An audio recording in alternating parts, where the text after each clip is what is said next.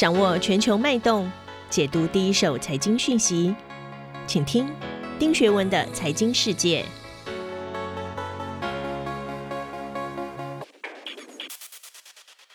大家好，我是丁学文，又到了每周一次跟大家一起看看过去一周全球财经重大新闻。今天照例哦，我想跟大家还是分享两则新闻。第一则是三月五号哦，二零二零年的美国股市最大惊奇，Tesla 股价最近连续下跌，今年以来甚至跌去了百分之十五，更是从去年十二月四号以来收盘价第一次跌破了六百美元大关。我们要怎么看 Tesla 的股价未来走势？还有从产业面上又怎么来看电动车的未来发展呢？第二则新闻我要跟大家分享的是三月六号啊下午啊，在没有共和党的支持之下，拜登的一点九兆美元的纾困法案总算通过了。这内容包括要大部分美国人民可以拿到一千四百美元的补助。这样子的大撒钱到底是不是正确的做法？疫情过后的全球福利制度又应该怎么改革才是正确之道？我们先来看第一则新闻。首先，我要跟大家引述的是《Wall Street Journal》华尔街日报，它的大标题写的是“即使 Tesla 的泡沫破裂，也不会有灾难性的后果”。诶，华尔街日报倒是比较正面的。它的补充标题写的是“并非所有的泡沫都一样”。一八九零年代英国的自行车泡沫是当今的电动汽车狂热提供的教训啊。那伦敦金融时报呢？它的大标题写的是“这是电动车的泡沫”。别说我没有警告你。哎，Financial Times 倒是比较负面的。我们看看 Bloomberg 怎么下的标题哦。Bloomberg 的标题是 Tesla 惊奇放大了科技泡沫的影响。Elon Musk 的电动车制造商的股票上涨百分之八百，超过了第一个互联网狂潮中看到的一个现象。好，所以三个新闻看法都不一样，我们怎么解读呢？事实上，在新能源汽车市场上面啊，Tesla 的市场影响力是有目共睹的。二零二零年跟 Toyota 的市值追逐战更是一大惊奇。可是最近这段时间，Tesla 股价不但大跌，市值蒸发了两千七百五十亿美元，整体股价跌破了六百美元。面对 Tesla 的市值大跌，很多人都想问，到底怎么回事？大跌的 Tesla 还有希望吗？电动车的全球竞赛怎么展开？台湾举国期待的红海 MIH 又会面临怎么样的一个电动车的格局？我想利用今天这个机会跟大家分享一下我的看法啊，我是认为啊，Tesla 这一次从一月二十六号到三月五号一路磕磕绊绊，跌多涨少，二十八个交易日有十九天在下跌，相当于三分之一的市值蒸发了，而蒸发的市值比一个投油塔的市值还要高。Tesla 是电动车板块龙头，毋庸置疑。涨则全线带飞，跌无一幸免。在美股上市的中国三大造车新势力也是表现不好。蔚来、小鹏、理想，他们的股价离年初的高点几乎腰斩。市场往往会以累计的跌幅超过两成作为熊市。那么，我要告诉大家，电动车看起来进入了熊市。那首先我们要明白哦，Tesla 当前呢出现大规模下跌的原因到底是什么？表面上看起来，我们会看到啊，Tesla 出现大规模的下跌，是因为美国 FED 利率政策，全世界都一样，大家担心通货膨胀会不会来？但实际上，我们更要看的是 Tesla 的基本面。去年那么疯狂的增长，我个人觉得就有问题。毕竟 Tesla 无论是从市场的销售水平，还是从市场份额的角度，都不足以支撑那么高的市值，所以那么高的股价本来就有泡沫。其次，我们要考虑的是，Tesla 毕竟是一个全新的产品。从整个市场的角度来看，实际上 Tesla 销量最好的市场到现在为止还是中国市场。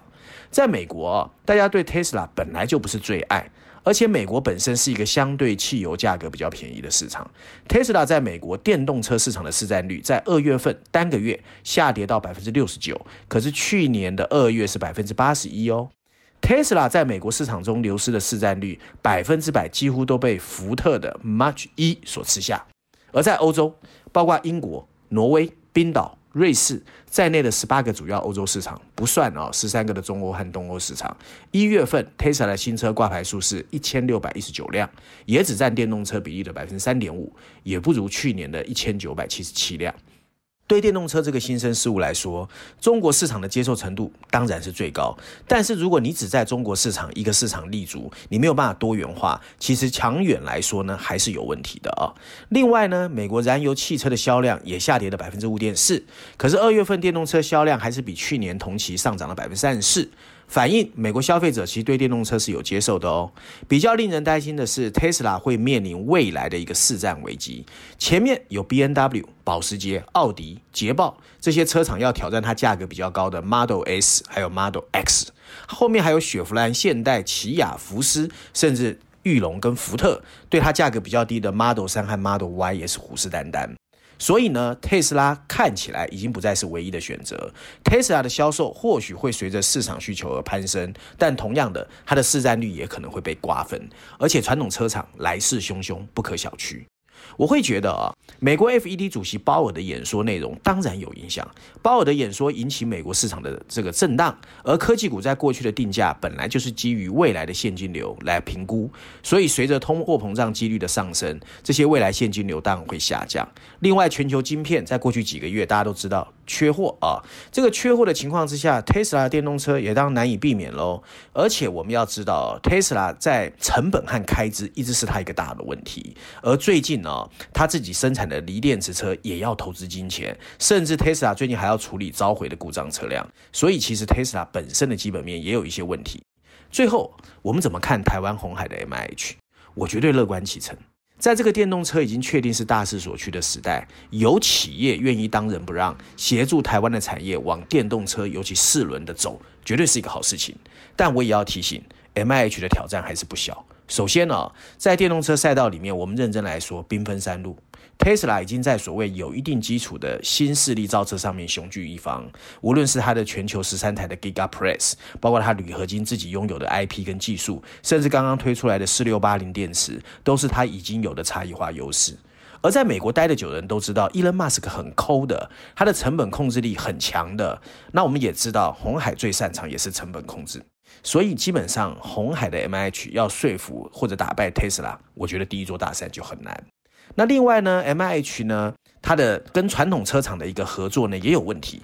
你 M H 主要是车架，那车架其实是很多车厂的一个核心所在，甚至包括底盘哦。所以这种核心竞争力，传统车厂要交给 M H 也是很难说。最后 M H 可以一搏的，可能就剩下一些横空出世，什么 Apple Car 啦、Google、百度这一种。那另外还有就是有人说叫什么叫烂尾楼的电动汽车。可惜这些企业又对时间的要求特别没有耐心。可是我们知道，其实电动汽车认证是要很久的，所以到底能不能成功？我们期待它会成功。可是它能不能够真的在 M I H 打出一片天，这是一个很大的悬疑剧啊。那另外呢，第二个新闻我要跟大家分享。我们先看《伦敦金融时报》怎么下结论。它的标题写的是“刺激政策可能会改变拜登任期的表现，民主党必须避免和奥巴马一样的中期溃败”。那经济学人有一篇文章在序论最后一篇第十二页，他写的是二十一世纪的社会福祉，然后标题是 “Bouncing Back” 恢复回来。他觉得呢，疫情过后，全世界要建立一个新的社会安全网。第三个我要引述的是 CNN，CNN 的标题下的是拜登正面临着一点九兆美元的 question 质疑，是不是一下给太多了？好，我们来看看文章内容。事实上，老一辈哦，在台湾常常提醒我们：天有不测风云，人有旦夕祸福。但人就是这样，你没有真的遇到祸从天降，你就不会觉得痛。最近呢，我碰到一个英国的年轻朋友，他本来是在英国伦敦哦从事艺术的营销工作，可是疫情让他的世界一下子崩垮了。还好英国政府哦，所谓的 UBI 有给失业津贴，所以他才安然度过了二零二零年。不过，二零二零年之后，这个经验让他更支持福利国家的概念。这什么意思呢？COVID-19 就像突如其来的战争，或者剩下金融风暴，它揭示了这个社会的优势跟劣势，也改变了很多人对于应对危机的想法。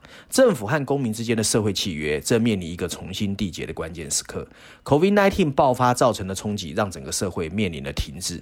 过去一年，全球宣布了超过十三点八兆美元的紧急纾困，这是十年前金融危机纾困金额的四倍之多。所以水漫金山正在重塑人民和政府之间方方面面。面的面向，在历经经济大萧条和第二次世界大战的摧残之后，富裕国家的人们和政府重塑了彼此的关系。不过，今天的疫情看来已经把旧的社会福利制度彻底撕碎了。三月九号，拜登的一点九兆美元的纾困刺激方案，经过漫长的辩论，惊险过关，其中包括了一千四百美元给美国成年人。即使英国的公共债务达到了一九四五年以来的最高，可是三月三号，英国政府的预算报告再一次把暂时失业工人的工资计划延长到九月。所有这些东西都在扭曲整个福利制度，而且各国的财政挤压到临界点，但他们也有机会制定一个我们负担得起的新社会福利制度，有效帮助我们哦，在未来找到一个机会。那过去一年，我们看见一个社会支出的疯狂实验。过去的二零二零年，全球至少启动了一千六百个。社会纾困计划，富裕国家以破纪录的金额提供了全球 GDP 平均的百分之五点八，来协助人们生活无虞。政府债务不停的堆积，到目前为止，借着低利率让整个服务的成本保持低廉。去年有超过三分之二的欧洲人支持所谓的全民基本收入 UBI，这是一个所有人你都可以无条件得到钱的一种方式。那在民粹和一些经济学家的鼓吹中，政客喜欢扩大社会福利，反正会有选票来刺激自己的经济，或者实施像欧洲的 UBI 大撒钱计划。其实他们需要更加审慎的长期观点，安全网必须负担得起，紧缩预算，而不应该只是取悦人民，给他他要的钱。整个激励措施的扭曲，让失业率有可能会上升，而且会让人越来越懒哦。大西洋两岸都缺乏一个永久的安全网，可以对零工和 SOHO 一族的社会安全保障。我的想法是什么呢？我认为我们要重新认识政府在风险来临时的重要角色。疫情揭示了政府在灾难打击时确实能给我们庇护，但福利政策应该跟经济挂钩。它除了在艰难时刻起到避震器，还应该避免让大家越来越懒。并达到要提供人力资源提升的目标。疫情肯定会加速整个经济结构的变化。然后，欧洲的一个研究学院的一个教授就告诉我们，光靠撒钱不足以应付未来的冲击。好的福利制度必须投资于，记住哦，儿童保育、工作技能、医疗健康以及人民的身上。否则，我们未来有很多很多更大的灾难，譬如气候变化、科技创新、人口老化。如果不做好适当的防护，未来的日子很辛苦。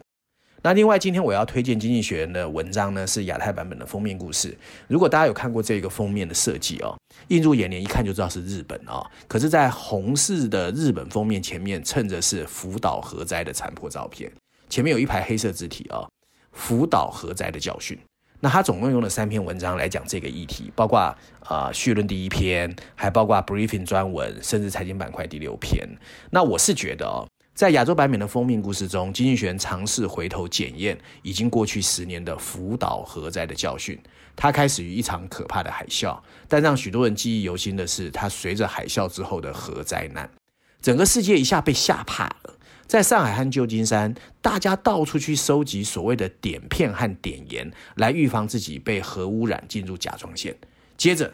关于气候变化的应该恢复核能发电的言论，没有人敢再提了。那当大家知道台湾其实也是反核的，在德国，Merkel 本来是长期以来跟企业界一样是反对关闭核电厂，可是最后他也不得不下令逐渐淘汰反应炉。那在中国，全球最大的核电厂计划已经被迫搁置。大家这种反应啊，其实我可以理解，但经济学人他的论点是不一样的。他认为这些论点是错误的，尽管存在很多的缺点，经济学人认为。核能发电可以提供足够的发电，还不会让我们拿到不想要的碳排放。那这种东西其实是二十一世纪最大的悬疑啦。可是气候变化确实压到我们的身边，我们应该怎么应对？或许时间会告诉我们一切。以上就是我今天想跟大家分享的文章内容，希望大家喜欢。我们下周见。